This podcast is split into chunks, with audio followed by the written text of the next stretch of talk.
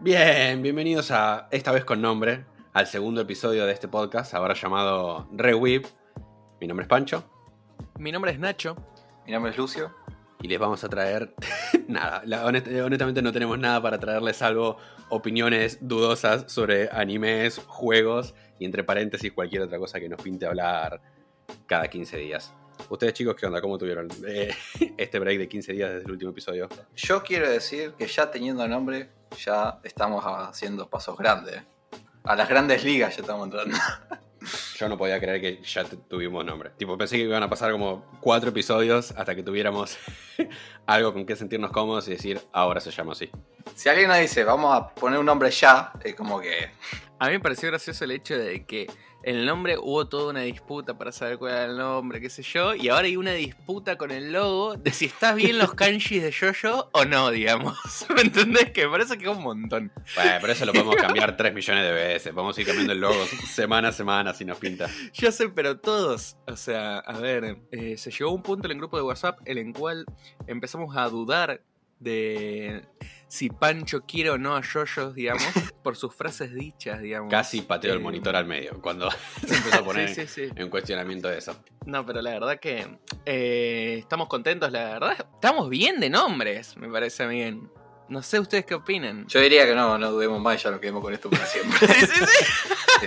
Tipo, ni lo cuestionemos y sigamos para adelante. Tipo, o nos gusta ahora o el síndrome de Estocolmo va a hacer efecto y nos va a terminar gustando. Es una de dos. Totalmente. Eh, bueno, no sé qué onda. ¿Qué anduvieron haciendo? ¿Cómo estuvo su semana? Por ejemplo, Lucio, ¿qué estuviste jugando? Jugando y el otro viernes, como había dicho en el primer podcast, había preordenado el Persona 5 Strikers y estuve jugando eso no terminé todavía, porque son como los cuarenta y pico de horas, pero ya llevo 20 horas. Em, igualmente me gustaría como hacer una review, entre comillas, una vez que lo termine. Pero ah. hasta ahora me fascina, fantástico. Lo que sí eh, es que estuve viendo muchas cosas en cuanto a anime, porque em, vino un amigo mío eh, la otra semana que se quedó acá en mi casa y estuvimos viendo una banda de cosas, entre ellas eh, Sakamoto Des, de Suga, ese. Muy bien. Que te bueno, Pancho. Gran decisión. No, lo, que nos vimos cagado de risa fue, fue fantástico, Ahora, cada vez que voy a, voy a ir a un McDonald's le voy a decir una sonrisa para llevar. Em, después vi también Necopara, que era lo que decía que tenía en, en debido. Y digamos, si te interesan ver Catgirls, es como. para ver eso. Si te interesa. Claro, o sea, no, hay mucho plot. ¿Qué, falsa pregunta es esa? Em, después también estuve viendo Demon Slayer, me lo vi entero. Que por Dios, no sé cómo no lo vi antes a eso. Y cuando llegué al capítulo 19 le mandé mensaje a ustedes dos diciendo, yo no puedo creer lo que estoy viendo. Me tuve que parar, yo lo estaba viendo acostado, me tuve que parar para presenciar lo que estaba viendo. A mí me llegaron mensajes muy fuertes cuando llegaste al capítulo 19 que eran como. Nacho, esto es un montón, no sé qué estoy haciendo con mi vida, mirá lo que es la animación esta, así todo. A mí honestamente me sorprendió que te gustara tanto como te gustó. No, me fascinó. o sea, me, fue eh, gustando cada vez más gradualmente. Y cuando llegó esa parte, no, te juro que me mató. Eh, Pasa que vos le entraste al show con. Tipo, Dimos ayer estuvo acumulando hype sin frenar desde que salió. Entonces, y fue lo cosa que vos me preguntabas, como era, che, pero está tan bueno como la gente dice, y para mí, no. para mí está muy bueno, es excelente. No es la segunda llegada de Cristo en forma de anime, que es lo que parecería que todo el mundo está diciendo cuando hablan de la serie, pero, y dije, mm, me parece que por ahí caes con, con las expectativas demasiado arriba. Pero no, por suerte. No, o sea, yo dije, lo tengo que ver porque es súper popular y tengo que saber de qué se trata. porque todo, tanta gente, claro, tanta gente le gusta. Em, sí, igual es real lo que dice Pancho. Yo no lo había pensado, pero es, es como que Demon Slayer marcó época actualmente y fue el ingreso de muchas personas al mundo del anime. Entonces, por eso mucha gente piensa que es la gloria, lo mejor que salió del anime en 30 años. O sea, en los premios de, Crunchy creo que en su momento lo votaron como anime de la década o algo así. Era como, calmémonos. calmémonos un poquito y veremos qué pasa. Y siento que es lo mismo que pasó que cuando salió el, eh, Boku no Hero. También. un montón de gente empezó con Boku unos gira como yo incluido, y era como, no, esta es la mejor cosa que vi en mi vida, que qué sé yo, y después ves tres animes más y dices, ok, es muy bueno. No es la, la cima de la montaña. El género no termina acá, no, no llegó a lo más alto que puede llegar. Lo único que no me gustó es, o sea, diciendo, hablando del capítulo 19, que fue como lo más impactante para mí, fue que me hubiese gustado que hubiese sido... eh, no sé, no, no quiero spoilear, pero para decir... Spoilealo, salió hace, hace- hace casi dos años ya. Spoilealo. Hace dos años ya casi salió. Hay gente como yo que todavía no lo vio. Dale, cagón, dale. Nada, me hubiese gustado que la pelea esa hubiese estado entera en un solo capítulo, en vez de cortada. Pero bueno. Ah, tiene lógica. Igual está bueno como está cortado, me parece que no está mal. Sí, a mí me, Ah, está bien, pero bueno, yo. me cerró. Eh, lo que sí, me parece que. Yo me creí que ibas a decir algo como. No, sí, la verdad es que lo único que no me gustó de. De Kimetsu no Yaiba fue que no hubo tantas lolis. No, no, no. Hay shows y shows. Bueno, para, por, e- para eso vine con para, por ejemplo, en el medio. Como para, Para-. Como, como para rellenar ese vacío existencial moe que tenías en el empecho. Claro. Y, y después, a pedido de Nacho, empecé a ver las quintillizas o Gotobun no Hanayome. y y, eh, me- también, más o menos lo mismo que al principio, como que, eh, está bueno. Y me empezó a gustar cada vez más, digamos. Hasta ahora me llega la primera temporada. No sé, Nacho, ¿qué opinás de la segunda? Bueno, yo quiero hacer también una mini review metiéndome en la semana de porna para decir esto, ¿sí? Yo no puedo creer que dije, "Mm, voy a ver esto así de onda ya que estoy con Crunchy y estoy viendo que esto está saliendo. Me miro la primera temporada y la empecé como, "Mm, esto es dudoso, no le creo nada de que va a estar bueno. y no puedo parar, boludo. Pero mal, o sea, estoy reviciado. Y de yo fui como con mucho miedo a decírselo a otro amigo que es un poco más de del anime duro, vamos a decir, del me gusta el shonen y el seinen. Y yo como, che, eh, vos sabés que me vi las quintillizas, ¿sí? Y me dice, yo me leí el manga, es buenísimo. y bueno, y acá estoy yendo al día muy tranquilo y feliz. Y encima me dijeron, tenés que leer el manga porque el manga me parece que es mucho mejor. Y yo dije como, "Mm, interesante propuesta, lo voy a pensar. Eh, al momento del día que está saliendo la segunda temporada, eh, la segunda temporada me parece que también está como muy buena. Te iba a preguntar eso. comparación de la primera. Si te parece Sí, mejor sí. la segunda que la primera. Hasta el momento, en la segunda están pasando muchas cosas que mm, te dicen que no sé cómo explicarlo. Que el- la primera te dio avance para que pasen. Claro. Si no está la primera, digamos, la segunda, esto no podría haber pasado de ninguna forma porque no tenías como conexiones de las cosas que pasaban.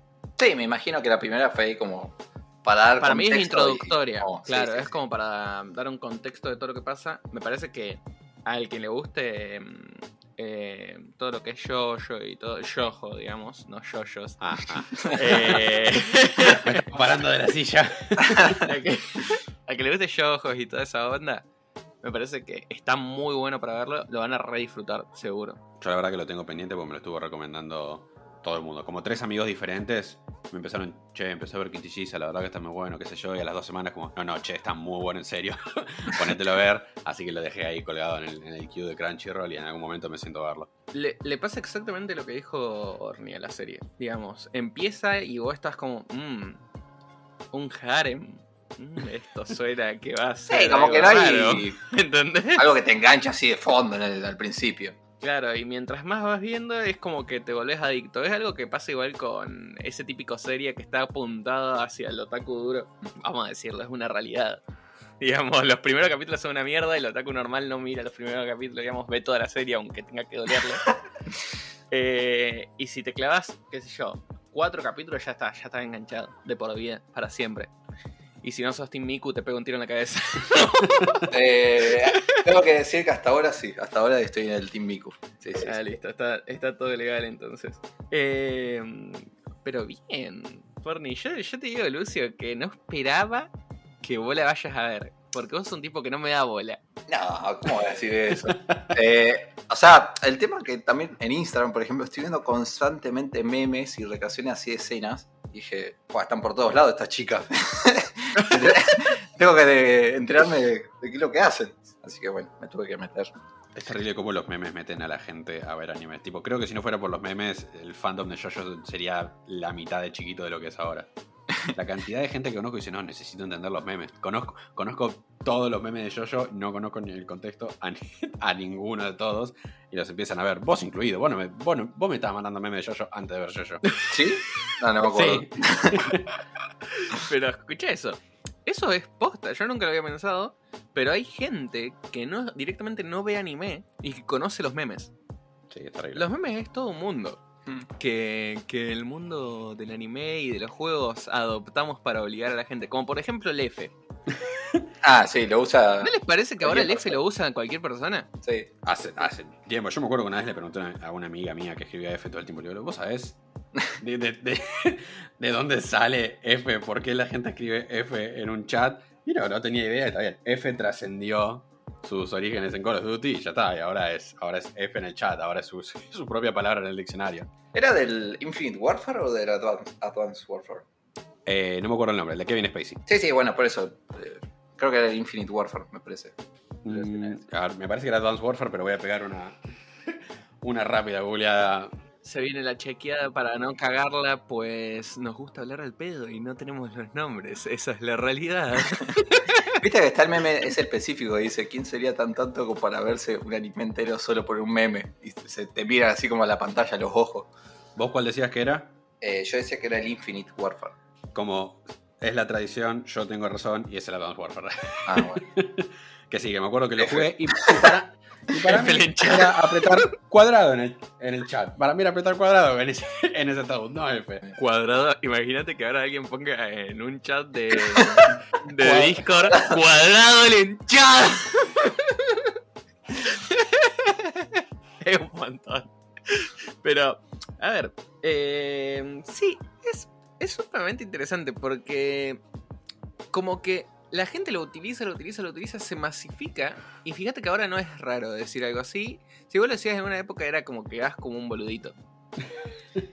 Y ahora somos altos vivos. Y el tema es que todavía no, no lo podés decir en un funeral todavía. No, claro. ¿Vos estás seguro? ¿Hiciste el intento? Claro. No, no, por las dudas no. Por eso. Así que ya saben, chicos, cuando se muera su abuela y nos quieran invitar para que digamos F en Habiendo Bueno. comentado mi semana, te voy a preguntar a Sí. vos, Nacho. ¿Qué, qué anduviste viendo? Bueno, eh, yo en lo que estuve fue exactamente muy similar a lo tuyo. Agarré, fui, me metí quinticillas, me miré quinticillas entero, lo disfruté un montón.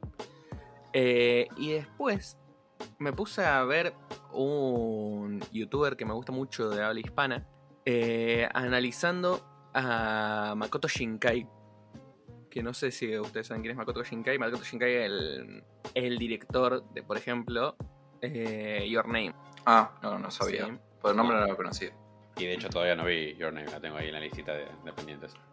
Bueno, el chabón eh, hace un análisis como súper profundo de la obra de Makoto Shinkai, en el cual analiza toda la obra, directamente todas las películas que tiene, eh, y le da con un palo. O sea, lo mata. Mal. Como que le dice, sí, es re linda, es re linda la animación, todo lo que vos quieras, pero sos una verga, hermano. ¿Entendés? Está muy bueno para la gente que le interesa como el análisis profundo eh, a nivel, por ejemplo, guion y qué le critica Claro. de los fallos que tiene a la hora de atrapar a la gente con sus películas. El nombre del youtuber es Peter Carter. En su momento yo lo conocí porque eh, no sé si ustedes ustedes miran a alguien de YouTube España o algo de eso de anime. Eh, No. No, de hecho ya No. creo que en un, en un momento miraba bastantes youtubers españoles que- de gaming y creo que hoy ya no veo a nadie que hable en hispana. Bueno, actualmente también pasa lo mismo, pero caí en este chabón porque me parece que tiene como un trabajo zarpado. Yo siento que el chabón se sienta un montón de tiempo, digamos, a hacerlo. Y por ejemplo, hace ocho meses que no sube un video. No sé si lo Claro. hace de re vago o qué onda, creo que lo hace como de onda los videos. Lo hace por gusto. Eh, me parece que es como una joyita súper copada para, para chequear. ¿Son así largos los Eh, videos? ¿O son.? Sí, son largos, son cortes documentales. Ah. 40 minutos, una hora, ¿entendés? Y capaz que Eh, mucho laburo de pre- preparación Sí, y todo. A mí ese tipo de, de canales y de videos me encanta. Hay un flaco que hace videos así, en general análisis y retrospectivas, que se llama Civit. Tiene un video de dos horas que es una retrospectiva solo sobre el Yakuza 1, que es una, es una gema ese video. Sí, lo que yo te digo es que a mí lo que me gusta mucho es cuando ya se hace un análisis pensando, digamos, no solo en si te gustó, porque eso es una realidad. A mí, por ejemplo, Your Name me parece una buena película, me gustó. Pero a la hora de pensarla como está bien guionada, está bien, digamos, lo que está pasando, atrae a la gente a verlo. Y por qué, por ejemplo, le cae tan bien a personas que nunca se adentraron en el anime. Porque esa es otra. Eh, Your Name es como que fue un anime el cual eh, la gente que es de Occidente puro, vamos a decir, los mm, las personas que son fanáticas de las series y películas y no ven anime, tranquilamente la pueden ver que no van a encontrarse con algo que sea un choque demasiado fuerte. Eh, tengo que preguntar porque no sé. ¿Es el Sí. mismo que hizo Koe no Katachi? No, No, es de otro. no, no, no, es otro director. Pues yo, por ejemplo, había visto Koe no Katachi primero y después, también, digamos, digamos, después de escuchar por todos lados que tenés, tenés que ver Your Name, tenés que ver Your Name por todos lados, lo Sí. vi. El tema es que entré viéndolo con mucha expectativa, demasiada expectativa, te diría, por cómo escuchaba por todos lados que era fantástica, la mejor película de anime de todos los tiempos. Y me gustó, pero como que no me llegó a gustar a nivel que todos decían que estaba. Entonces, capaz que me lo arruinó un poco eso, la expectativa que le tenía. Bueno, a mí con Koe no Katachi me pasó algo que fue muy fuerte y que me puso muy mal. Que es que me leí el manga, yo, y después me enteré que salía la película. Eh, me leí el manga y no sabes cómo me viví ese manga. ¿Viste? Cuando vi un manga y decís, la puta que me parió, boludo, la estoy pasando re mal. ¿Entendés? Todo lo que pasó era un montón. Y claro, eh, con Koe Katachi hay ciertos animes con los cuales también me pasó. eh, que es que no llegan a comprender completamente la obra del manga. ¿Entendés? La película está buena, me re gusta que está muy bien animada, ¿entendés? Pero me parece que el manga es 10 veces mejor. No sé. A mí, o sea, yo solo vi la película y me fascinó. Me la habré visto Claro. unas seis veces más o menos. se, la hice ver a, se la hice ver a mi viejo, a mi vieja, a todo el mundo. No, no. Hasta me acuerdo que el año pasado, cuando estaba cursando francés, le hice un trabajo práctico sobre la película esa. Es que la película está muy buena, digamos. Eh, mirá, eh, Makoto Shinkai es el director de Tenki no Ko, de 5 centímetros por segundo. Eh, ¿La conocen? No. Bueno, 5 centímetros por segundo fue como también un anime de romance que tuvo como su tope. Lo que pasa es que de 2007 es viejo, el- o sea, el chabón ya viene haciendo películas hace rato largo. Eh, el Jardín de las Palabras, tiene varias películas, son todas de Yojo, digamos. Eh, pero siempre le mete algo como una subtrama, vamos a decir. Eh, está bueno. Yo diría que le peguen una, vis- una vista a... Una que- viciada. una viciada, yo diría, a Makoto Shinkai. Me parece que están muy buenas las películas que tiene. Y después de mirar el video van a decir, la puta que me parió, nunca me había puesto a pensar qué tan poronga es Makoto Shinkai. que fue lo que me pasó a mí. Eh, después, por ejemplo, el chabón tiene análisis de, de un montón de cosas, digamos. Tiene análisis de Manon, de mm, películas, mangas, cómics. ¿Cómo Yo diría que Peter se llama? Peter, Peter Carter. Eh, está muy bueno. Péguenle un, un ojo y totalmente aprobado este chabón en la onda de análisis. Eh, por otra cosa que estuve haciendo fue eh, reencontrarme con algo que hacía mucho que no jugaba. Que fue jugar un shooter. Uh, ¿A cuál? Eh, fue de la nada. A mí no me gustan mucho los shooters. sí. Me pone muy mal realmente. Porque Cuando soy una decís persona. shooters, ¿te decís shooters en general online competitivo, single player? ¿Qué? Eh, no, no, no. Shooter online competitivo. ok. Sí. Eh, recaí, por ejemplo, a jugar. Intenté jugar CS, no pude por ciertos problemas que tuve. Jugué un Valorant, el cual juego de, Riot Games lo tenía que jugar para, para ver qué onda. Para hacer el intento.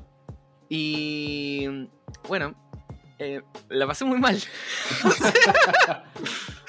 Yo le decía, eran ponele, las 3 de la mañana, estaba con un amigo jugando y le digo, che, ¿tenés el Valorant? Estábamos real pedo, imagínate. Y me dice, no, pero lo puedo descargar. Y yo le digo, bueno, descargalo. Lo descargo yo también, lo tuvimos así nomás el toquecito, no pesa casi nada. No. Eh, bueno, nos pusimos a jugar y lo primero que le digo es, esto me parece re flashero que haya una miral en medio de la cámara. me parecía un montón. Hacía tanto tiempo que no jugaba que no entendía nada. O sea, no entendía los tiros, no entendía por dónde te entraba, no entendía cómo cubrir los sites. Y yo estaba, mmm, qué loco. Y encima pensar que en su momento mi entrada como al gaming eh, salió por ese lado, digamos. Salió por jugar al CS 1.6 cuando iba Claro. primero a los cibers y después empezar a jugarlo cuando tuve computadora con mis amigos online. Y después cuando te bañaron del server en el cual todos jugamos, ah no, eso me pasó a mí nada más, digamos. Pero, digamos, pensar que ahora los shooters son un tipo de juegos los cuales no me llaman la atención a mí. Me parece como muy loco. No sé de ustedes, creo que por ejemplo a alguno de ustedes les gustan los shooters hardcore, digamos, como mucho. O sea, a mí los shooters me encantan con el paréntesis de dependiendo del tipo de shooter. Porque yo- yo- Claro. to- toda la vida me gustaron los shooters, pero siempre fue cambiando el tipo de shooter que me gustaba. Cuando- o sea, había un momento donde sí, donde mi vida era jugar al Black Ops Online. Eh, llegaba a mi casa, con todos los- nuestros amigos nos llenábamos. Conmigo. Cuando jugábamos Black Ops 2 Zombies. incluso antes, tipo. an- el, el 2 fue cuando explotó. El Sí. 2 fue Una cuando vida antes que todo- vos, porna. La, la- la vida antes de él fue el Black Ops 1, tampoco fue, te- te- hubo tanta diferencia. Claro. Fue, fue un año y después al año siguiente salió Black Ops 2, que ahí empezamos a jugar, pero en su momento, ¿vos jugabas al online con nosotros tipo de multiplayer, no el zombies? Eh, sí. Sí, sí. O sea, de hecho, arranqué a jugar. O sea, el primer, primer shooter fue el Battlefield 3, me acuerdo. Qué joven, después- qué niño. No, fue una, una viciada, me pegué tremenda. Eh, después arranqué al Modern Warfare 3, que ahí estaba vos también jugando. Me acuerdo que teníamos un clan, todo con Eh, que obvio. Este, Jugábamos una banda. el Modern Warfare 3 yo lo tenía, pero no lo había comprado. Me lo habían prestado porque yo jugaba eh, de mala gana el Modern Pero me acuerdo que había jugado con nosotros. 3. Sí, No sí, sé sí, si porque- mucho por eso. Porque me lo, prestó, me lo prestó mi hermano, por, porque me dijo, toma, yo ya no lo estoy jugando, jugalo todo lo que necesites. Y jugaba porque ese era el Call of Duty de turno que estaban jugando todos, Hmm. pero yo tenía ganas de volver a Black Ops. no, te- no tenía ganas de jugar al Modern Warfare 3 porque no me gustaba. A mí me, me, recopó. Hasta que vi el Zombies de Black Ops 2. Ahí otro mundo ese. Pasa que ah, para mí el, el Black Ops 1 primero que tenía mucha más personalidad, los mapas me copaban más, las armas me copaban más, los, los sentía más interesante. Y Modern Warfare 3 es... Ese es el juego que yo pienso cuando la gente se queja de los shooters marrones, que todo es la misma gama de colores y estás en callejones y veredas de ciudades no muy descriptas, todo con el mismo tono de cemento. Y era como, bueno, ya está. Tipo, sí, entiendo que todo el mundo quiere jugar este porque está, la MOAB y esa es la única. Tipo, yo estoy convencido de que si Black Ops 1 hubiera tenido una MOAB, la gente hubiera seguido jugando al Black Ops 1. Y después cuando salió el 2, se avivaron, te daban un sticker que no me acuerdo cómo carajo se llamaba, si matabas a 30 personas seguidas, y la gente saltó inmediatamente al Black Ops 2. Y ahí arrancó el vicio, pero sí, ayudó también que el, que el Zombies era muy bueno. Pero hoy ya shooters online no... Casi que no, no les doy bola. Lo que más le presto atención son a los shooters Single player. bien single player, pero bien arcade, bien. No, quiero un videojuego, videojuego. Quiero que se mueva a mil por hora, que la vida sea un pack blanco con una cruz roja y, y- y jugar. Y si, si pretendés mostrarme una historia, dame un botón que me permita salteármela. Los, los, los shooters que más disfruté en los últimos años son. ok, de hecho, si quieren un single player shooter que tiene una buena historia, les recomiendo los dos Wolfenstein que salieron, The New Order y The New Colossus. Sí. De hecho, The New Order eh, tiene, genuinamente tiene una muy buena historia, muy bien contada. Que, que no pasa seguido en juegos, mucho menos en shooters. Pero también conserva ese elemento de, no, no, podés hacer dual wielding shotguns y, aniquilar todo lo que se te cruza al frente. Y después los dos que más, los que más disfruté fueron el Doom 2016 y el Doom Eternal, que es- me parece tan bueno, tan superior, que no solo me parece uno de los mejores shooters en la historia, sino que vuelve completamente obsoleto al 2016. Ese es mi único consejo. No jueguen Eternal antes del 2016 porque no van a poder. Lo van a soltar. Disfruten 16 y salten al nuevo que se siente como el upgrade en cada sentido. y un indie que se llama Ultra Kill. Ultra Kill me parece, me parece increíble. Tipo, no, no, yo, yo no puedo creer lo que lo disfruté y lo sigo jugando. El juego está en Early Access, todavía no está el juego entero, está como la mitad, está como 40% hecho, y no puedo esperar a que salga el resto porque es terriblemente adictivo. Eso Aunque- estaba 200. Eh, me resuena, pero la verdad no tengo ni idea. Igual, le voy a pegar una vista porque. O sea, como que ya de, repente el nombre es un nombre fuerte. O sea, es. El juego empieza y te tira. Te tira tres líneas de texto. Que es eh, el infierno está lleno, la sangre es combustible y te está yendo al infierno, algo así, te dice. Y ya está. Y eso es todo lo que tenés. y el juego, el juego es súper rápido, súper agresivo. Te morís en tres segundos. Pero te incentiva a ser igualmente agresivo y violento. Porque la, la mecánica principal es esa. Cuando los enemigos explotan en mil pedazos, vos recuperas vida. Pasa que la, vi- la vida la perdés enseguida. Te tocan 3 o 4 veces y te morís casi que te diría que tiene la velocidad de un shooter competitivo, pero es completamente eh, single player. Otra Estaba. cosa. Estaba 200 Acá lo estoy ahí, mirando. me parece, ¿no? En ¿Qué Steam. qué- 200 qué pesos por ahí creo que estaba. Sí, sí, sí, tipo está re barato. Es un bien juego indie early access en Steam que no, no, no, no, no te va a salir 2 lucas. Sale 100 pesos de oferta, 200 regular. Y, para mí lo vale tanto como cualquier juego de, sí, qué sé yo, con 2.000 pesos, 3.000 pesos, lo que salga un juego en Steam. El Ultra Kill está 225 pesitos. Se lo recomiendo. Cualquier persona que quiera jugar un shooter, que, que le guste el Doom, por ejemplo, le recomiendo el Ultra, Ultra Kill, que en algunos sentidos incluso es mejor que el Doom. En algunos, no todos. Aparte, gráficamente, me parece re flashero. Es como. Es lo que la gente que nunca jugó a la PlayStation 1 piensa que un juego de PlayStation 1 se ve. Tipo, Claro, sí, como sí, que- sí. emula ese estilo. Como hoy sale un, un juego con pixel art y dicen, no, mira, es como la SNES. Digo, no. en tu vida viste un juego de la SNES si pensás que el, qué sé yo, que pixel art es igual a eso, pero emula ese estilo, emula esa idea de, bueno, así, se- así es como en tu cabeza pensás que se ve y funciona bastante bien. No, o sea, está. Parece que fuese un juego viejo, digamos. Pero obviamente no es un juego viejo. No, tipo, Es así, digámoslo. estéticamente sí, en gameplay no, es súper... eh, es raro, porque es- Estéticamente tampoco igual. Porque, o sea, sí tiene cosas de Play 1, todo lo que vos quieras. Como decías vos recién. O sea, intenta conseguir el estilo Play 1, pero, lo evoca. Evoca ese estilo. claro, te hace recordarlo. Claro. Pero después lo mirás y decís, loco, los colores, la barra de vida y todas esas cosas. Nada los multikill, ¿cómo te parece? Está re bueno. Además el juego corre en 200 FPS. tipo, Claro, sí, sí, sí. no a 3. Ah, también iba a decir, si, dije, si les gustó el Doom, jueguen el Ultra Kill. Si les gusta el Devil May Cry, cualquiera de esa serie, también jueguen el Ultra Kill. Porque eso, eso fue lo que me había llamado la atención. Que el juego lo que te incentiva es a jugar con estilo. Entonces vos tenés, no sé, vas matando y te va apareciendo un ranking de estilo que llega hasta triple S y después a Ultra Kill. Y es terriblemente creativo. Por ejemplo, la, la pistola inicial tiene dos modos de fuego. Uno que es re básico, que es mantenés apretado, carga un disparo, disparás y después tenés que esperar a que baje el cooldown. Y después tenés el tiro secundario, que es que tenés cuatro monedas que las tirás al aire y le tenés que disparar a la moneda y la moneda sale disparada al enemigo más cercano y hace mil de daño. Pero también puedes stackear monedas. Tipo, si te da la puntería, puedes tirar las cuatro monedas al aire y haces como un super mega disparo. La, la escopeta, por ejemplo, tiene dos modos de tiros. Los dos son increíbles. Uno es un. Es un lanzagranadas. Pero lo puedes usar combinado con otras armas en formas creativas. Y el, el otro tiro secundario. Viste que vos, las escopetas. No sé cómo se llama esto, pero las escopetas haces el. chuc, chuc, y la, la, la cargas. Bueno, Sí. Son cargadores. sí, no sé. Es que no recargas las armas, directamente disparás. Ah, claro. Eh, tipo, todo funciona con cooldown, no hay munición. sí, sí, sí. Entonces, la escopeta esta, si haces un chucu, la cargas al primer nivel. Si haces otro, la cargas al segundo. Y con cada nivel pierde range, pero el tiro se vuelve más poderoso. Si la cargas al cuarto, cuando disparas, explota en tus manos y te hace 50% de daño.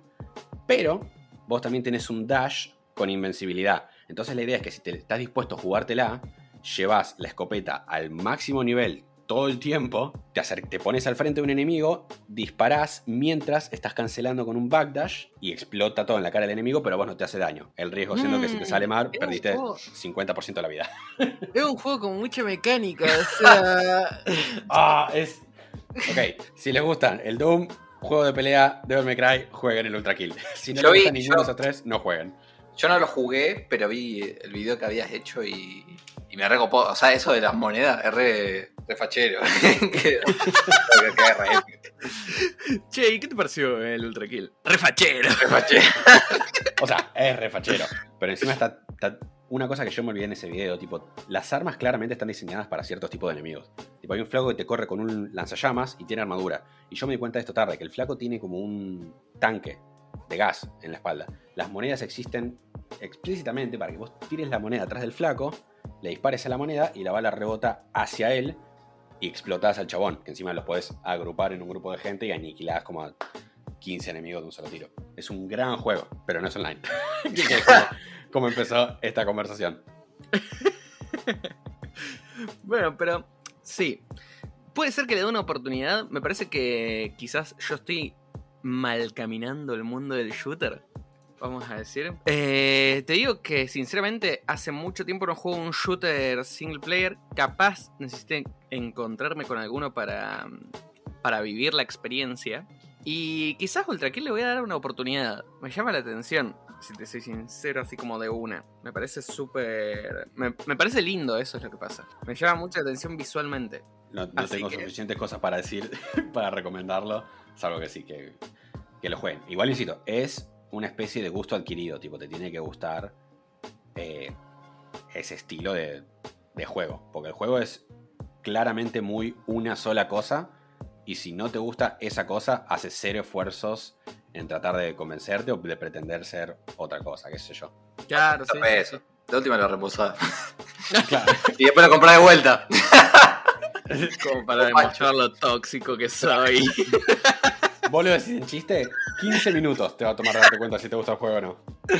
No, no, no. O sea, yo no me lo compré todavía, pero sé que lo voy a jugar en un momento porque tiene repinta. Y no la voy a volver. Mm, mm, nunca digamos eso, porque mirá ahora cómo lo tenemos a Pancho con, con el bullying que le estamos haciendo por esto, digamos. Eh, ¿Y vos qué onda, Pancho? ¿Qué estuviste viendo? ¿Qué te estás jugando? A ver, eh, mi semana eh, viendo, me puse. A ver, igual que, que Lucio, me vi Sakamoto Tezuga. Ah, Gran- bien, bien Lucio, que estuvo viendo todas cosas que nosotros también. Me siento orgulloso, digamos, me parece un montón. Tengo que tener Bien. temas con que para hablar. Igual sos un hijo de puta. Porque tipo, el, el capítulo anterior fue como, bueno, tenés que ver esto, leer esto y leer esto. Y fue como, bueno, no voy a hacer ninguna de esas cosas, pero voy a empezar a ver todas estas otras cosas. Eh, pero va encaminado. Es Eh. parecido. Sí, Mejoró. mejor, mejor que nada es, en eso estoy de acuerdo. Igual la reviste a Sakamoto. Porque ya la habías visto. No, es la primera que la veía. Ah, yo te había entendido como que ya lo habías visto. Y cuando te dije que lo vi, lo viste de vuelta. No, es más, no, no, no, es más, ni siquiera estaba al tanto de la existencia de Sakamoto hasta hace... Cuando nosotros hicimos el, el podcast, no sabía que la serie existía, me enteré como tres días después y me, como estaba en Crunchy me la puse a ver y sí, me la comí en dos días porque son, es cortita, son 12 capítulos, 20 minutos, bien clásico. Aparte es una comedia que te la comes. Sí, Está buena. Eh, eh, no, es, no, no diría que es la mejor comedia que vi, pero es muy, muy buena. Pues me vi, va, me vi, empecé a ver, porque la serie no terminó todavía. eh, me puse a ver Wonder Egg Priority. Muy, muy buena. No quiero entrar en muchos detalles, porque yo la vi sin saber nada y siento que por la forma de la serie que es, esa es la mejor forma de, de ver la serie, ir descubriendo de- de qué se trata. Mm. Lo único que le diría a cualquier persona que esté levemente interesada es pongan, no sé, en YouTube, Wonder Egg Priority capítulo 1 y ve- busquen un clip, vean la belleza que es esa animación, porque es nivel película. Yo no lo puedo no puedo creer lo bien animada que está esa serie y los bellos que son los diseños y el diseño artístico. Vean dos minutos y su- sus ojos los van a convencer a ustedes de que la tienen que ver. Sí, yo me había olvidado que nosotros habíamos estado hablando de eso, Pancho. No lo había comentado porque me había, ya mi cerebro lo había tomado que lo habíamos hablado. Y era que lo habíamos hablado por WhatsApp. Eh, claro, Wonder Egg Priority está Yo la hablaba, viste, con amigos de que está el en top. Hoy actualmente está en top de animación. O sea, Sí. no hay nada que se le compare. Nada.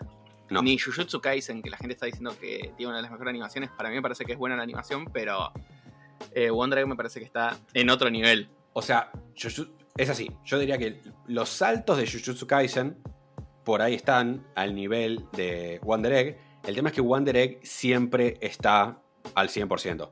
Tipo, toda la- todas las series están, que están bien animadas, están bien animadas o- 80% del tiempo y para los momentos grandes explota. Tipo, la animación sube de, de nivel.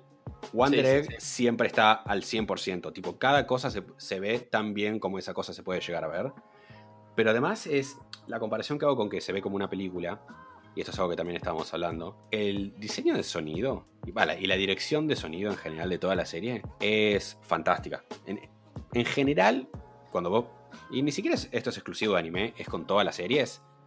No hay momentos de silencio o momentos sin música de, de Claro. manera continua. Sobre todo cuando ves dramas o, o- o comedias. Tipo, si se ponen a ver un, un anime de comedia, constantemente, aunque sea de fondo, hay un tipo de música que solamente puedo describir como el tipo de música que es pup, pup, pup, porque es ese, es ese tipo de sonido. Pero hay un montón de momentos en Wonder Egg Priority que cuando los personajes están hablando, solamente están hablando. Y el sonido que hay es el sonido de la ropa, o están caminando por la calle y lo único que escuchás es el sonido de las zapatillas raspando contra el pavimento. Es súper atmosférico. La, la verdad que es, en combinación eso, con la estética de la serie, tipo te sentás a ver y, y solamente existe la serie, lo ves y disfrutas cada capítulo. Claro, yo iba a decir eso. La dirección de arte. Sí, la dirección de arte es increíble. La dirección de arte es una guasada. Me parece que es una locura. Porque los colores, eh, cómo están formados los escenarios, todo, las tomas, es una locura. O sea, te lleva a eso, ¿me entendés? Yo ahora llegué al punto donde ya introdujeron a todos los, los personajes principales. Claro. No solo todos tienen increíbles diseños, cumplen con ese requisito básico de... Ah, si yo te muestro una silueta en negro de todos estos personajes, sabes exactamente quién es quién. Sí. Se- Sería una tragedia ver una silueta negra porque están todos hermosamente diseñados. Pero no, la verdad que es, es muy buena. Sí la recomiendo con una advertencia. Porque la serie, un amigo me decía, si, si la serie es muy deprimente no tengo ganas de verla. La serie no es deprimente. No es triste, no es como, uh, me enamoré y mi pareja se murió de cáncer y le cayó un meteorito, qué garrón. es, pero toca con temas muy heavy, como ansiedad, suicidio, soledad. Si son muy susceptibles a esos temas, por ahí vale la pena verla más adelante o verla con cierto grado de distancia. Es comparable con algo como Evangelion. Que tipo, Evangelion, la gente siempre dice que es un bajón, pero Evangelion es un bajón temáticamente. Es, es en el momento que te pones a pensar un poquito sobre las temáticas de Evangelion y sobre cuáles son los temas que está tratando, que ahí la serie es, es como, uy, qué, gar- qué garrón cada capítulo. Wonder Egg es más o menos así. Lo que está pasando no es necesariamente triste, temáticamente es bastante pesada, así que va con, con ese paréntesis. Sí, te genera como unas crisis existenciales, vamos a decir. Si tenés algún tipo de problema de ansiedad, vas a encontrarte con decir, mmm, Sí, tipo, se- todo esto me suena similar, ¿me entendés? eh, sería muy raro que no, si, si tuviste, si cualquiera de esas palabras te, te resuena un poco familiar, sería muy raro que veas la serie y digas, ah, eso me hace acordar algo de, de mi propia existencia. Así que esperemos que termine bien. Sí, ¿Puede ojalá. Ser, no, ¿Puede ser que no esté en Crunchy? No está en Crunchy. No, está. Ah, porque está buscando. Está en el clásico anime FLB. Ah, Pues escuela. ilegal se nace, ilegal se muere. Claro. Pero ahora van ocho capítulos, y en realidad es mentira, van siete, porque el octavo capítulo es un compilado de los capítulos anteriores. Que, sí, no, una paja. Que encima, si ustedes son del tipo de gente que ven los compilados, este particularmente no lo vean, porque lo empecé a ver, y el compilado es uno de los personajes, no solo contándote lo que pasó, pero activamente explicándote cosas que la serie hasta ese punto te daba a entender. Tipo, la serie no, no te mira en los ojos y te cuenta de qué se trata. Vos te, te cuentan una parte y el resto más o menos vos tenés que pensar un poco y decir, ah, esto debe ser por esto, o están dando a entender tal cosa Y me daba miedo que ese capítulo iba a entrar en el territorio de no, no, te vamos a explicar exactamente qué es lo que está pasando Mm, y qué es lo que están paja. sintiendo los personajes. Así que a los dos minutos me puse a ver los comentarios. Ah, listo, es un compilado, listo. Ya lo dejo de ver. Que en increíble contraste, hay un Sakamoto, el último capítulo es un OVA que empieza como que es un compilado, con todos hablando de sus mejores. Tipo, están todos los personajes en, en un teatro diciendo, "Mm, ¿cómo sería una película de Sakamoto? Y todos, y todos empiezan a proponer sus propias aventuras que tuvieron con Sakamoto en formato de película, pero a los 5 minutos de capítulo empiezan a inventar cosas y se convierte en un clip show de clips que nunca viste. No lo puedo creer. ¿Vos- No, no, ¿te acordás que te había dicho dónde está el OAS que me decías? Tan crunchy. Bueno, No sé. yo cuando lo vi, o sea, llegué a ese último capítulo, lo arranqué a ver y vi que eran como una recopilación justamente de, de partes de los anteriores capítulos y dije, ah, no, esto debe ser una recopilación nomás. Y ya lo vi. Pero O sea- es entonces. Es la, es la mitad. La mitad es una compilación con uno que otro chiste en el medio y Ah, después se, se vuelve un falso compilado. Dios. me siento engañado. Te, te pasa por no tener fe en, en Sakamoto. Ah, bueno, pero no me voy a clavar a ver 20 minutos de recopilación cuando ya venía, me lo vi en un día entero. Entonces, Ah, válido. Me Este, sorprende que toda la gente odia los compilados. Me parece que es correcto igual. Las Ah. compilaciones así. ¿A vos te gustan? No, pero siento que hay compilados Pancho, tenés ahí- cuidado con lo que vas a decir. Te vas cancelado de este podcast. ya te lo voy diciendo. Siento que podés hacer bien un compilado. Tipo, podés hacer compilados creativos. Uno, ¿ustedes vieron Avatar? Leyenda Sí. Ujú. Avatar tiene, en mi opinión, el Pará, pará, mejor- pará, pará, pará, pará. ¿Cómo, ¿Cómo dijiste, Lucio? creo, creo que no escuché muy bien. ¿Cómo dijiste? no. Un- ¿Viste Avatar, boludo? Estás pateado, estás pateado de este podcast. era, en su época, odio. Yo estaba- Tú, bro, yo estaba a punto de cancelar a Panchi y estoy cancelando a Lucio, boludo. No lo puedo creer, boludo. Yo ni lo escuché el no. Tipo, ni se me cruzó por. una- era una de esas preguntas retóricas. Tipo, estoy esperando que me digan que sí para poder decir lo que yo quería decir. Qué desperdicio de carne y huesos que sos. Pero escuchame, Bueno. lo pasaba por Nickelodeon, ¿verdad? Sí. Sí. Bueno, yo veía Cartoon Network, no veía. Más que Yo veía los dos, sorete. Tipo, no- ver Ben 10 no me robaba de ver Avatar. Podía ver los dos. Y bueno, Este se reponía la camiseta, boludo. Este nació reyuta, boludo. Qué pajero. Escucha en todo esto. Una observación rápida para que lo sepas. Avatar, la leyenda de Dan y Avatar, la leyenda de Korra están en Netflix, Lucio. Sí. Ponete a ver Avatar. No tenés excusa. Claro, ponete a ver Avatar. ¿qué, Ya tan, está. qué- tan largo es? Eh, Avatar, tipo, Leyenda de Aang, es, re- es muy cortita. Son tres temporadas que la serie la- las divide en libros, libro 1, 2 y 3. Y creo que tiene como 20 capítulos cada, Sí, algo así más o menos. No es muy cada largo. temporada. Aprox. Ah, bueno, pensé que era Pero más yo digo que es. Para mí es la joyita de Occidente, vamos a llamarlo. Sí, tipo, yo Avatar entera la debo haber visto cuatro o cinco veces en mi vida. Tipo, cada un par de años la, la vuelvo a ver. Y yo siempre la, de- la describo como una de esas series perfectas porque la ves a los 12 y te encanta. Y la ves a los 21 y te encanta por razones completamente diferentes. Es honestamente una fantástica serie. Sí, tiene eso de que te llena como nene de. Uh, yo quiero ser An, quiero ser Zuko, tirar fueguito, agua. mm, Quiero hacer cosas. Sí, quiero pelear. Sí. Claro. Y después, cuando sos grande, te encontrás con que realmente sí pasan un montón de cosas y hay diálogos resarpados de la serie. En la cual decís, como también las emociones de los personajes, qué pasa, digamos, con los imperios, vamos a decir. Eh, y está muy bien trabajado. Sí, tipo, Está muy bien. el mundo es súper interesante, súper creativo. Tipo, tranquilamente se podrían haber contenido a. Ah, es, es gente manejando los elementos. Pero hace esta cosa que me encanta, donde siempre que tienen una oportunidad, expanden el lore del mundo de maneras interesantes. Y te van metiendo cositas, metiendo cositas, y algunas cosas las llevan a lugares lógicos que por ahí no esperabas, y lugares lógicos que sí esperaba, pero estás re- te, te sentís re feliz de que, ah, entonces esta cosa sí se podía hacer. Honestamente es muy buena. Y es una clase maestra para cualquier persona que le interese ver cómo tu diseño de personajes debería acompañar al desarrollo interno del personaje. Totalmente. Pero nada, cuestión, si lo hubieras visto, esta, esta conversación innecesaria no tendría que haber tomado lugar, pero El Ah, enojo. Sí, hay un capítulo donde los personajes dicen, che, están haciendo una obra eh, sobre nosotros, porque en ese momento a ellos, a los personajes los están buscando. Entonces dicen, ah, bueno, vamos a ver esta obra que se trata de nosotros. Y van al teatro y se sientan a ver una obra que la obra lo único que hace es relatar lo que pasa desde el primer capítulo hasta ese punto, pero viendo un. Tipo, no son clips. Son actores haciendo malas actuaciones, haciendo sátiras de los personajes que conoces. Tiene. uno de mis.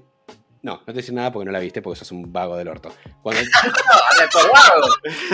mira Avatar y un día le dedicamos un, un show entero. Pero ese me parece Totalmente. un buen ejemplo de hacer un clip show. ¿Acaso se viene especial Avatar?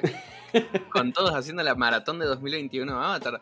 Charlable, vamos a ver qué hace Lucio Kun de, de todo lo que tiene que hacer. Dejen de agregarme cosas para ver. Y bueno, a ver claro, cosas. Claro, si vos llegás, cosas de la lista y podemos sumar más. Es bueno. como la tarea, no dejes que se te acumule. El tema es que hay prioridades. Eh, no, Avatar, no es tu prioridad. Tipo, ese es tu problema. la vida, la vida no existe cuando está Avatar el Claro. tipo, como que te salteaste el paso uno de empezar la vida, que es ver Avatar cuando salió y, y- y fallaste. Tipo, estuvi- estuviste fallando todo ese tiempo. Nada, este. Ah, cierto, mi semana. vi, vi Sakamoto, vi Wonder Egg, le, di, le estoy dando una segunda oportunidad a Hunter x Hunter, que la empecé a ver en, hace un tiempo a recomendación de literalmente todo el mundo. Todo el mundo me dice, no, Hunter Hunter es increíble, qué sé yo. A ver, no, no voy a decir que ni es mala ni nada parecido. Vi 17 capítulos de Hunter Hunter, ninguno te diría que me gustó. Tipo, hay dos o tres que tal vez que disfruté medianamente ok, pero estoy en el capítulo 18 solamente llegando hasta este punto porque la gente me insiste que le siga viendo, esperando a que la serie me empiece a copar. Todavía no llegué, así que esta, esta es la última oportunidad que le voy a dar, que digo, bueno, veo 10 capítulos más, no sé. veo el capítulo 28, a ver cuánto, cuánto capítulo puede tardar hasta que me empiece a enganchar. Después me vi el primer capítulo de Konosuba, y digo eso, y no que empecé con No, Konosuba. ¿no te habías visto con Suba? Pensé que No. No, tipo, siempre le- Yo le- le- le- por mucho tiempo le tuve bastante bronca a los Isekai. Porque en líneas generales, siempre los que me recomendaban nunca me podían contestar a esta pregunta, que es: dame una razón por la cual se justifica que no sea en un mundo de fantasía. Tipo, entrar en un mundo de fantasía y no que empiece en un mundo de fantasía. Y eso, por alguna siempre me hacía enojar. Tipo, siem- siempre me, me- me hacía enojar esa redundancia de, pero para, ¿por qué esto tiene? ¿Por, por qué? Dame un motivo por el cual esto no podría haber sido algo de fantasía desde el día 1 Sí, sí, sí. en lugar sí. de agarrar este otro elemento. Pero nada, en algún momento se me pasó la bronca cuando empecé a ver algunos Isekai que estaban muy buenos. Me recomendaron Konosuba un montón de veces. Vi el primer capítulo. Por eso digo que no le arranqué. Porque cualquier. Si vos le preguntas a alguien, ¿y arrancaste un anime? Te van a decir, ah, sí, vi los primeros cuatro, los primeros cinco, los primeros seis. Vi el primer capítulo. tipo, no, no conozco a nadie que considere ver el primer capítulo de un anime como decir, arranqué tal anime. Le estás dando una pruebita, vamos a decir. Claro. Después seguiré viendo, a ver si me engancha. Igual el primero me gustó considerablemente más. Igual, me gustó. Nacho, vos, lo, vos lo viste entero. ¿Mm? Vos, vos lo viste entero con Suba. Eh, no, no lo vi entero. ¿Hasta dónde viste? Eh, no vi la segunda temporada. Bueno, pero igualmente me va a decir que no vale la pena verlo. No, sí, sí vale la pena. O sea, es un humor que va bien. Vamos a decir. Me parece que es algo nuevo, si te parece. No, no tengo opiniones fuertes. el primer capítulo estuvo bien. Me parece que sí se generó un humo con Konosuba. Me parece que es eso también. Me parece que a, a mí me gusta. Me parece copado todo. Pero te tiene que gustar. A mí me pasa algo muy similar a lo de Pancho. No me gustan los Isekai. O sea, los Isekai tampoco me gustan a mí. Vamos de la mano con eso. Eh, Lucio debe estar a punto de matarnos. Te iba a preguntar si vieron Recero, pero ahora. Eh, la segunda temporada, no es- los últimos cinco capítulos creo que no los vi. Porque honestamente la segunda mitad de la segunda temporada me parece que está en condiciones precarias. Pero sí, salvo los últimos cinco capítulos, vi Recero.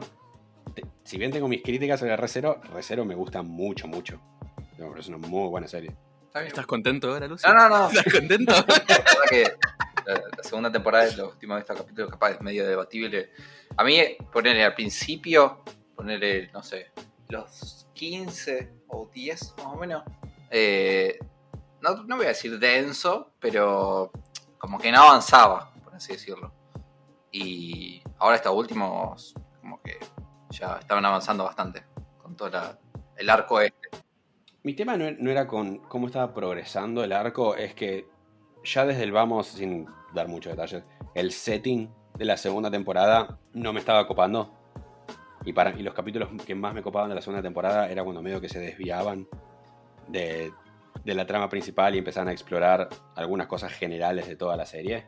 Sin mencionar que el mejor personaje durante la segunda temporada no apareció, está pendiente ahí ¿Quién en el pasado. No sé, no sé de quién hablas. Calla, no, sos, sos un sorete, sos un... como, como- Y pero nadie sabe de quién hablas. Lo vamos a dejar ahí, lo vamos a dejar ahí porque me, está rompiendo Es muy el nuevo, aparte, aparte es muy nuevo, chicos, no, no vamos a hacer Sí, no, no. golpes bajos acá. Este, pero sí, nada, eh, la tengo que seguir. Pero sí, te- te- tengo mi problema con los Isekais. Habiendo dicho eso, la primera temporada la recomiendo un montón. De Re Zero. Tipo, siento que es una serie que justifica muy bien su existencia de género. Y el primer capítulo de Konosuba también. Ah, el primer capítulo de Konosuba es, es ok, qué sé yo, no me. Todavía tiene mucho camino que hacer Konosuba. No, pero mirala, mirala porque es un cabo de risa. Yo me, me he reído mucho con su. Eh, esa es la razón por la que la empecé a ver. Porque me dijeron que era una comedia y digo, ¿sabes qué? Estoy buscando una comedia hasta que empiece la tercera temporada de Love is War, así que Konosuba tiene muchos capítulos, voy a seguir con ese, total, Sakamoto ya la terminé. Después Correcto. tuve tuve un accidente, que el accidente comienza en 2019. No. Es, momen- es- ¿Vos estás seguro que el accidente, eh, estás seguro que el accidente no fue cuando naciste? no, no, no. Ta- Tan atrás no me puedo ir. Eh, en 2019 yo me fui de viaje, y prometo que esto va a conectar con mi semana de hoy. Me fui de viaje al exterior, re contento, primera vez que me iba al exterior, y dije, ah, ya sé qué voy a hacer. Voy a aprovechar que estuve trabajando dos años juntando plata para poder un- comprar un montón de cosas afuera que en el país serían un rechoreo. Lógica. Claro, entre todas las cosas que compré, compré un montón de estatuas recopadas, incluyendo una que es el protagonista de mi sufrimiento en estos últimos 15 días. Compré, eh, yo, no, yo no quiero decir que si te gusta esto, sos idiota, pero si sos esa persona que colecciona Funkos y piensa que los Funkos son los mejores muñecos que existen, tenés un coeficiente intelectual más bajo que el resto. Y eso, y es- y eso es, eso es un hecho. Habiendo dicho eso, Coincido, tengo que admitir que coincido. claro, 99% de los Funkos son horribles y son un choreo. Hay un 1% que lo ves y decís, ok, ese está bueno. Ese está bueno. Yo compré tres, que creo que agoté 80% de ese 1% de los Funkos copados. Y uno de los que compré eh, es All Might, pero All Might en su estado de no transformado. Tipo flaquito, con los ojos grandes y los brazos y la ropa que le cuelga. Cuestión, este Funko del orto, hijo de mil puta, trae una.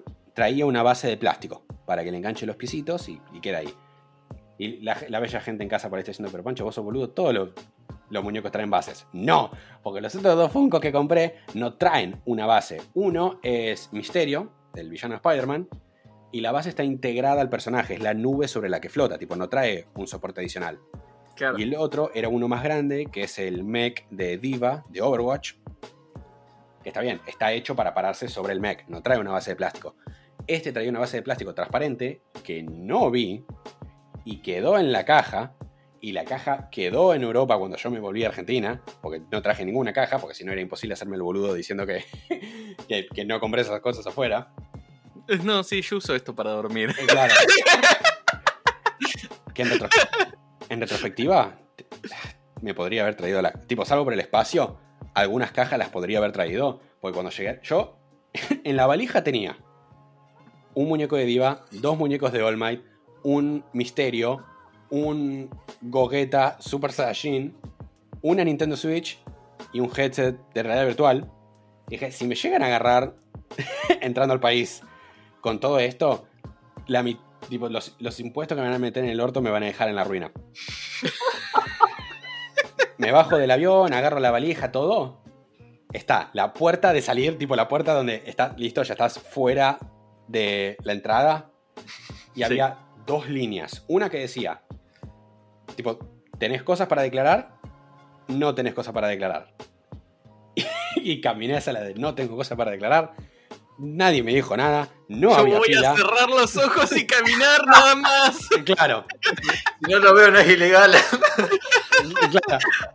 Lo pasé, perfecto. Cuestión, en el momento que llego a mi casa, empiezo a acomodar todas las cosas, me doy cuenta que el Funko de All Might se cae bastante seguido. Que en el, ni bien haya un poco de movimiento en mi escritorio, se empieza a caer, se empieza a caer. Nada, por un, esto fue en 2019, por dos años, ¿dos? Sí, porque fue en noviembre de 2019.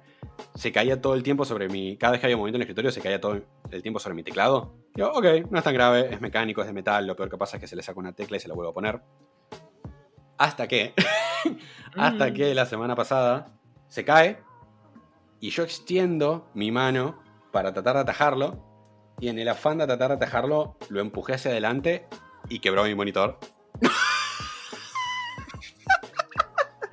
no lo quebró.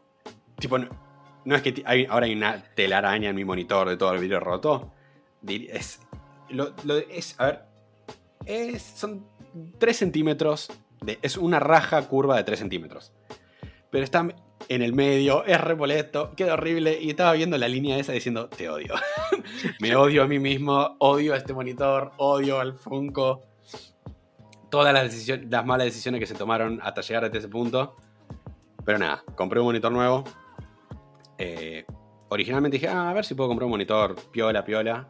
Eh, no, un monitor piola, piola sale una fortuna y era como, no, no estoy en las condiciones económicas como para comprar Real que Mm. los monitores están muy caros y asperísimos están. un monitor, lo que uno consideraría gaming, ponele, no sé, 2K, 144 Hz, te sale eh, 100 lucas, entre 80 y 100 lucas, que es Mm. más de lo que estoy dispuesto a gastar en prácticamente cualquier cosa, mucho menos un monitor.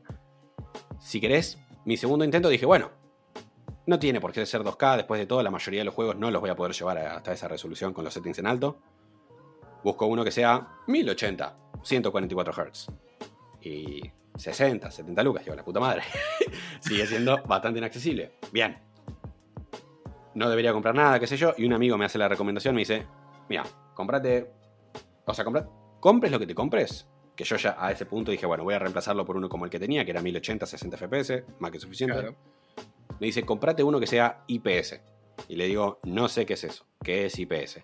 Y la respuesta corta de mi amigo me dice, eh, para hacértelo simple, haz- es una tecnología que maneja los colores diferentes, hace que todos los colores se vean mejor. Los colores y los contrastes se van a notar más. Y digo, bueno, entra a Mercado Libre, tu, tu, tu, tu, tu, eh, 1080, 60 FPS, IPS, patente. Salía 19 lucas, que no te digo que es barato, son 19 lucas, pero es algo que el, el sueldo de momento me lo permite y comparado con 100 es Claro, accesible. sí. Además, los monitores más o menos están ya alrededor de, de ese precio, tipo los que yo había visto normales estaban como en 15, digo, bueno, hago un poquito más para arriba y me lo saco encima. Y honestamente, siento que desde que tengo mi PC nueva, que es con el monitor que se me rompió, estuve jugando todos los juegos con lentes de sol. No les puedo No. explicar la diferencia que arma en términos de colores, al punto donde, donde mi semana fue voy a ponerme a jugar un montón de juegos viejos que tengo para ver cómo se ven.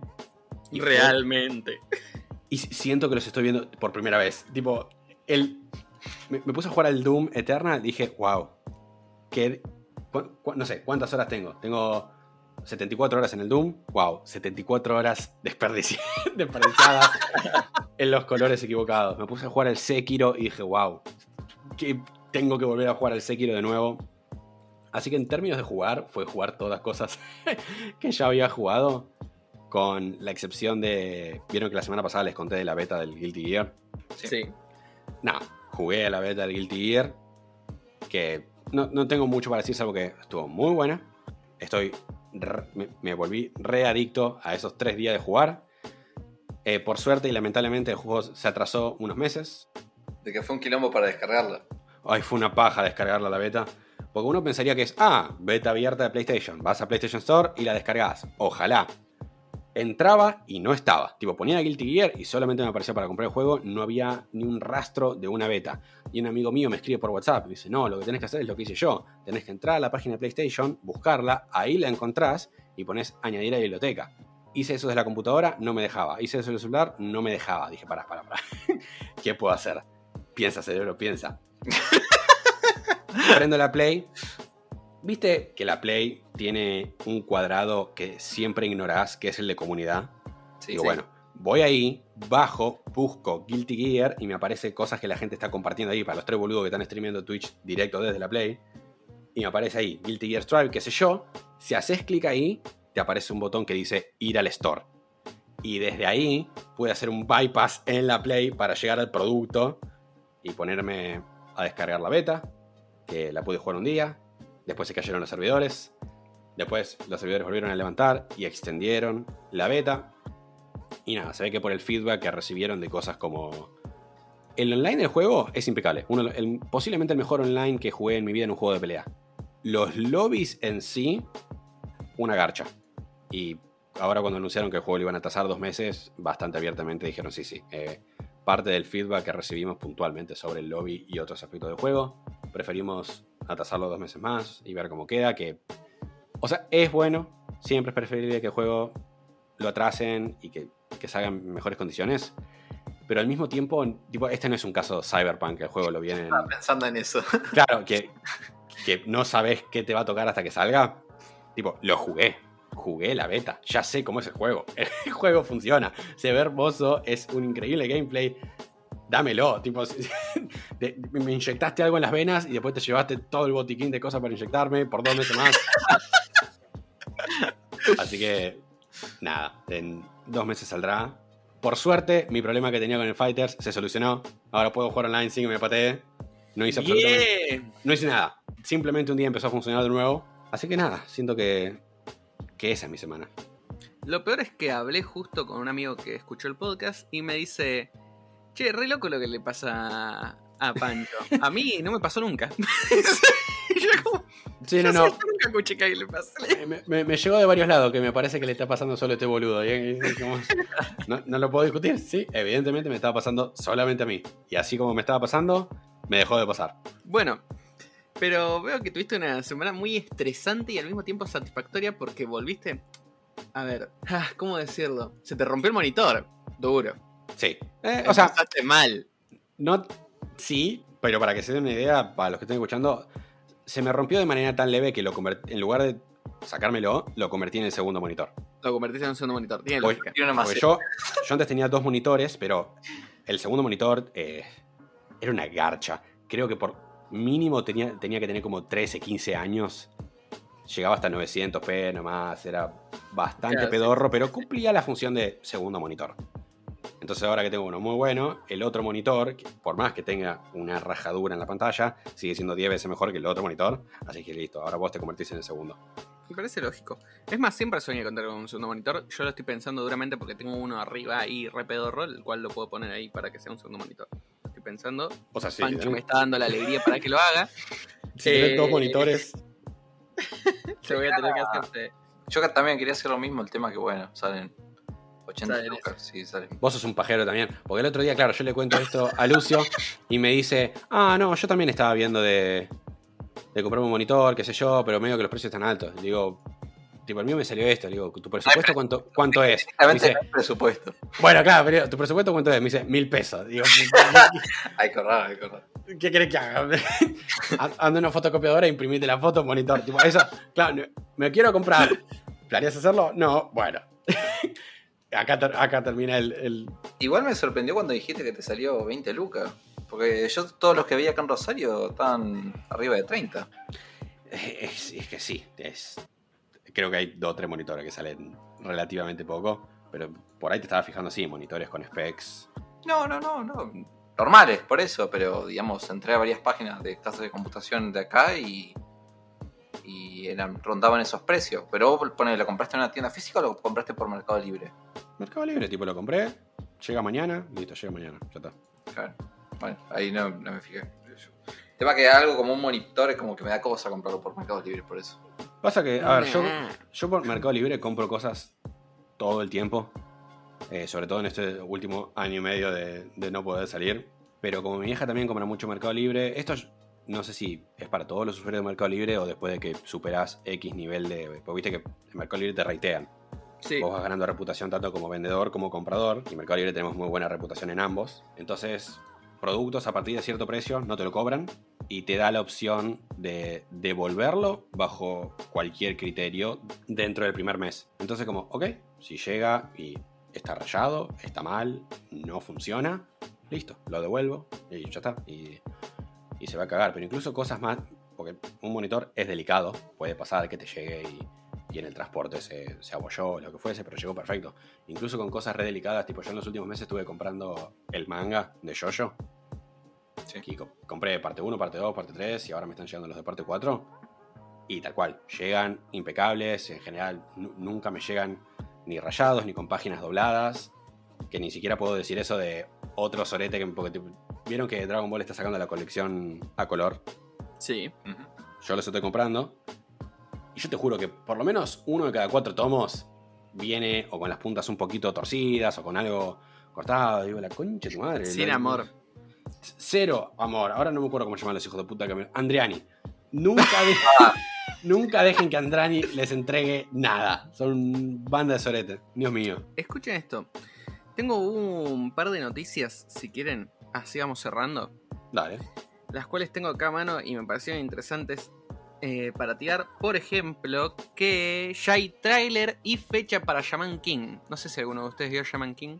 Yo lo único que conozco es que tengo un amigo que siempre me, me dice, no, ya. Sie- Siempre tiene un tiene un manga que es su manga favorito, pero Claro. al, al manga que era favorito la última vez. Y uno de sus mangas que es su favorito es Shaman King. Y es Bueno. todo lo que sé. Eh, bueno, ya se sabe que va a, va a estrenarse el primero de abril. Ya tiene tráiler y se sabe cuál va a ser el opening. Así que andale con todas estas noticias. Así de una.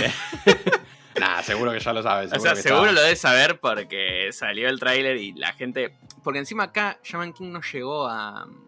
Vamos a decirlo. Tanto a Latinoamérica. Pero por ejemplo en Europa es un anime como bien de los pibes. ¿Me entendés? Bien de Claro. cuando sos pibe lo viste en televisión. A nosotros no nos llegó tanto. Pero está bueno para tenerlo de data. Yo siempre decía con Shaman King, no lo pude ver nunca porque siempre me cuelgo. Eh, pero vamos a ver si puedo lograr ponerme al día antes del primero de abril. Es- eso siempre me pareció súper interesante. Tipo, que eso es tu reacción con la mayoría de los animes o particularmente con Shaman King. Porque hay veces que cuando, por ejemplo, ahora anunciaron, Map, va, anunciaron, este año sale eh, Chainsaw Man, animado Sí. por Mapa. Y yo tengo unos amigos, uno que ya lo había leído, un amigo que dice, bueno, voy a empezar a leerlo antes que salga. Claro. Y yo medio que estoy ahí como diciendo, lo empiezo a leer o espero a que salga, lo experimento a través del anime o qué onda. Tipo, en general cuando te enterás que va a salir un anime que conoces el manga, que no leíste. ¿cómo solés hacer? Eh, normalmente yo lo que suelo hacer es leer el manga. Si faltan meses, por ejemplo. O si falta un tiempo, normalmente me leo un par de capítulos para ver para dónde va encaminado, qué onda. Porque yo tengo un trauma. Sí. ¿Cuál Que mi manga favorito es. Realmente mi obra favorita del mundo otaku es Tokyo Ghoul. Mm, Y acá tengo como algo que me duele mucho el pecho, que es que el anime no le hace justicia ni en pedo. Claro. Y me parece que el anime es una mierda. Eh, y es algo que me puso re mal un montón de tiempo, que era que, por ejemplo, yo estaba, uy, qué buena onda, cómo me gusta Tokyo Ghoul, qué sé yo. Y justo me cruzaba con alguien y me decía, che, a mí también me re gusta Tokyo Ghoul. Y yo, posta. Y él, sí, el anime está re bueno. Y yo, no, deja de hablarme, ¿por qué me haces esto? ¿Me entendés?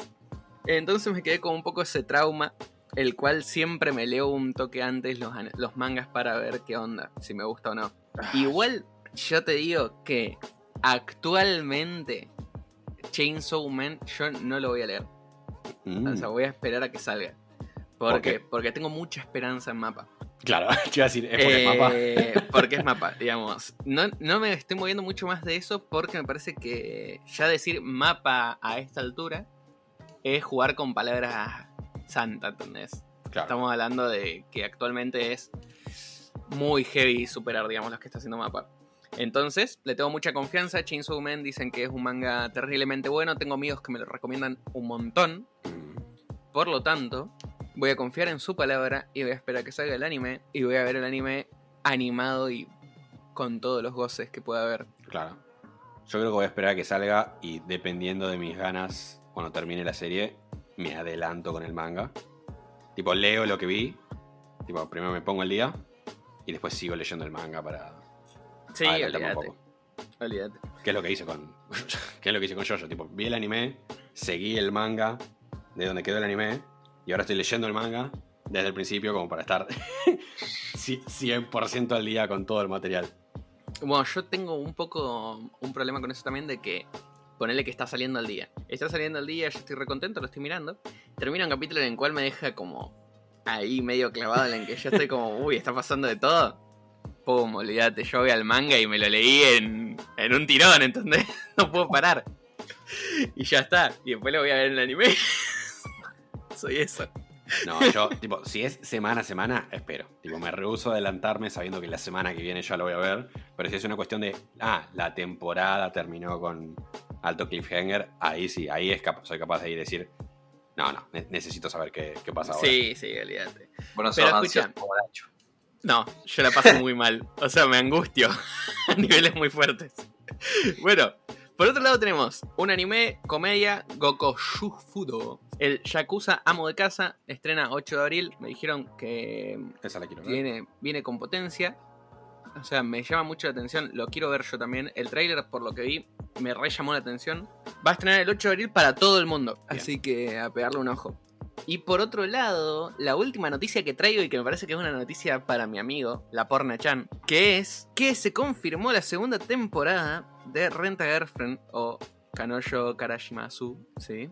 Sí, pero para el 2022. Para 2022.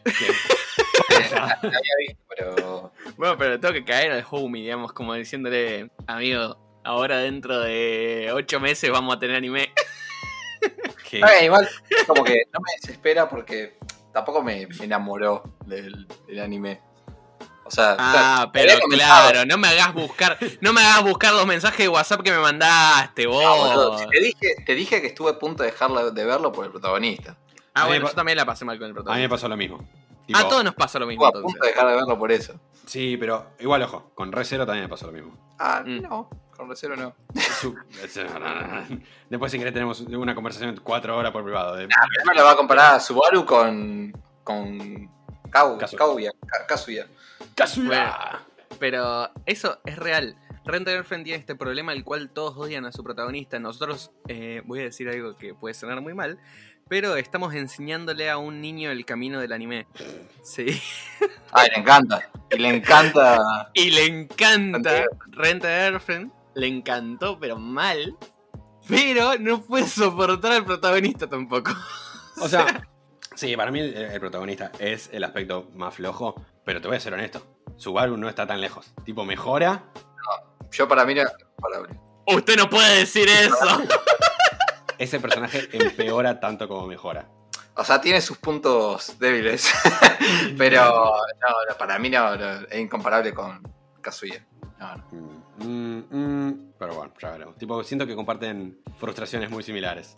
A mí me encanta porque en cualquier momento empiezan a sacar como. Ahora sale el momento, el arco revelación de Rebuild.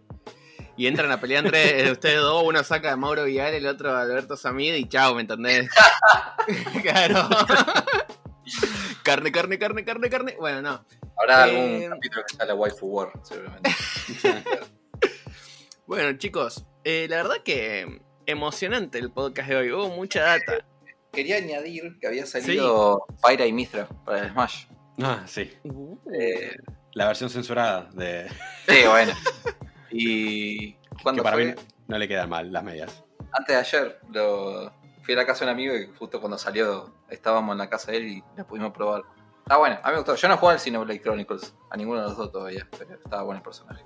No sé si vos lo probaste, Pan. Eh, no, porque yo del Smash, el único personaje DLC que compré es a Terry Bogard. Y Cass, ¿sabes cuál es el...? Son estas cosas raras. Te voy a decir cuál es el problema de por qué no compro la mayoría de los DLCs del Smash. Vos, cuando compras la Switch, como con todos los sistemas de consolas, tenés dos opciones. Te puedes hacer la cuenta estadounidense y te puedes hacer la cuenta argentina. La cuenta argentina... En ambas te sale más caro porque en ambas te cobran impuestos. Al menos te, te, te, diste- tipo, te tira el precio en pantalla, pero después te muestra cuánto es el impuesto que te está agregando. El tema es este. La cuenta argentina tiene el gran beneficio de que en general las cosas están más baratas y te lo cobra directo en pesos. Tiene la gran desventaja de que tiene un catálogo de juegos más reducidos. Tipo, los juegos grandes de ellos siempre los vas a poder comprar, pero cosas más chiquititas no. Extrañamente, podés comprar en pesos los Season Pass de Smash para los personajes, no podés comprar los personajes individualmente. Mm, Pero, en cualquier momento, y esto es algo que ningún otro sistema te deja hacer, vos podés cambiar la nacionalidad de tu cuenta en la misma cuenta. Tipo, yo le puedo poner a mi cuenta, porque mi cuenta originalmente yo me la hice a Estados Unidos, y de hecho compré a, Ter- eh, a Terry, lo compré por 6 dólares, y después cuando me enteré que en la cuenta argentina podías comprar juegos en pesos, dije, ah, a ver si se puede cambiar. Haces un proceso, te mandan un código, qué sé yo, y la cambié a la Argentina. Y hay cero problema con cosas de la región. Tipo, sigo jugando el Smash, que lo compré. El Smash lo compré junto con la Switch afuera. Y lo sigo jugando en la cuenta argentina sin problema. Lo juego con Terry. El problema es que ahora, si yo quiero comprar un personaje DLC, tengo que ir, comprarlo en dólares, más impuestos. Y el dólar se fue al carajo. Entonces, por ejemplo, yo me puse a fijar cuánto salía Sephiroth con Sí. impuesto y todo. Y creo que estaba como. Con impuestos era como entre 8 y 10 dólares. Y era como-. Claro, por, o sea, por ese precio te compras el pase entero. O sea, creo que está a 1200 pesos. Creo que está. ¿Ah, ¿en serio? Más o menos el pase entero. Ah, entonces por ahí. entonces, entonces por ahí tengo cosas que reconsiderar. Que igual, qué paja, porque recién ahora te empezaron a cobrar con impuestos en la cosa argentina. Antes lo que veías en el store era lo que pagabas. Pero lo voy a tener en cuenta. Porque Me honestamente parece yo que tal- el primero, el primero está a 1200, 1300 y el segundo 2000 pesos. Por ahí. Ah, Pero no más, ahí. no más que eso, me parece. a- a- ahí ya es otro número. Pero nada, yo estoy esperando que, que vea un personaje que diga: Este es el personaje que estoy dispuesto Que a poner. yo quiero en mi vida. Claro, porque cuando, cuando en un momento el piso estaba temblando y los rumores eran de que Dante iba a estar en Smash, estaba perdiendo mi cabeza. Dije, si sale Dante para Smash, me tiro de cabeza y lo compro. Nunca Pero pasó. eso porque, porque no jugaste todavía el persona, boludo. Porque si no ya te hubiese comprado el Joker. Eh, válido también, pero qué sé yo. De momento no, no planeo comprar ningún personaje de Smash, a, a menos que absolutamente me huele la cabeza. Está bien, lógico. Me parece que, que, que yo nunca jugué al Smash, así que no lo sé. O sea, Pero eh, me parece muy loco eso de que los personajes vengan en DLC, igual que con el Fighters o con otro tipo de juegos de pelea. eh, pero se ve que es algo nuevo, introductorio, que ya se metió en el mundo. Pasa que, por ejemplo, yo no, exactamente lo diría que es igual, porque el Smash, sí. El Smash es un juego de fiestas que podés tratarlo como un juego de pelea. Tipo, la gente que juega en, en Evo, en Smash de manera competitiva, no juega en Smash como juega todo el mundo. Es con escenarios particulares, hay escenarios y personajes baneados, están los ítems desactivados. Es una forma completamente de jugar que a mí me genera cero interés. Tipo, yo juego Smash Claro, para sí, sí, pelotudear, para hacer gilada. No me interesa el aspecto competitivo o mejorar yo mismo en Smash. Algo como Fighters, que, lo, que le dedico tanto como puedo para mejorar. Sí, con personaje que salga lo voy a comprar. Por más que no me interese el personaje en, en sí, me interesa la forma en cómo se va a jugar. Me interesa saber qué trae en términos de gameplay este personaje. Lo quiero aprender aunque sea solamente para saber pelear contra este personaje. Claro, En- sí. Es más, me chupo un huevo. Smash yo, yo quiero decir, ah, ese es el personaje que yo conozco, eh. Quiero, quiero- claro, tipo, yo lo juego para tener un Battle Royale entre personajes de juego de pelea y personajes de anime y personajes de lo que fuese y, y, y boludear. Tipo, el Guilty Gear, que yo como franquicia tengo cero afinidad, cuando lo preordené, lo pre- preordené la versión deluxe que te viene ya incluido el Season Pass de la primera temporada. No porque haya, uh, ojalá pongan a tal personaje. Porque me gusta el gameplay, digo, uh, ojalá metan un personaje con un estilo de gameplay completamente copado. Claro, sí, sí, sí, es otra onda completamente distinta. Lo entiendo.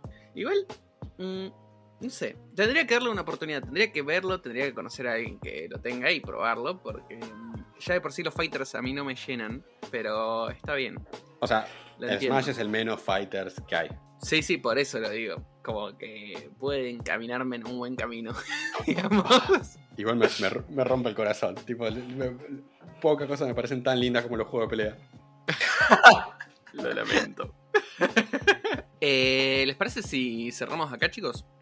Sí, porque la verdad tengo la puerta cerrada de la pieza hace rato y no sé si yo me destruyó el comedor. Ah, acá puede haber pasado de todo. Yo no sé si mi familia destruyó mi casa directamente. Así que vamos a cortar acá y vamos a averiguar qué está pasando en la vida de afuera. Y vamos a abandonar este Isekai llamado Rewind. ¿Les parece? Me Dale. parece. Bueno, dale. Hasta los próximos 15 días. Vengan en el especial Lucio miró Avatar por primera vez. claro. Antes de, antes de cerrar, Sí. me, me rompió el corazón en 10.000 pedazos que Ryu y Chang-Li están en Fortnite. Ah, sí, lo vi, lo vi. Me, yo lo único que voy a decir es esto. Si algún día escucho a un jovenzuelo ver una foto de Ryu y decir, ah, el de Fortnite, me, me voy a suicidar. Lo voy a matar al pibe y me voy a suicidar en el acto, en plena calle. Nada, o- ojalá Capcom haya sacado mucha o sea, guita de eso como para poder financiar algo interesante. Si no, no veo justificación para, hacer, pa- para tenerlo a Ryu bailando en medio de un campo corriendo con una ametralladora en la mano. Bueno, cerramos con ese pancho enojado Cerramos con y eso. nos vamos. Nos vemos. あらあら、さようなら。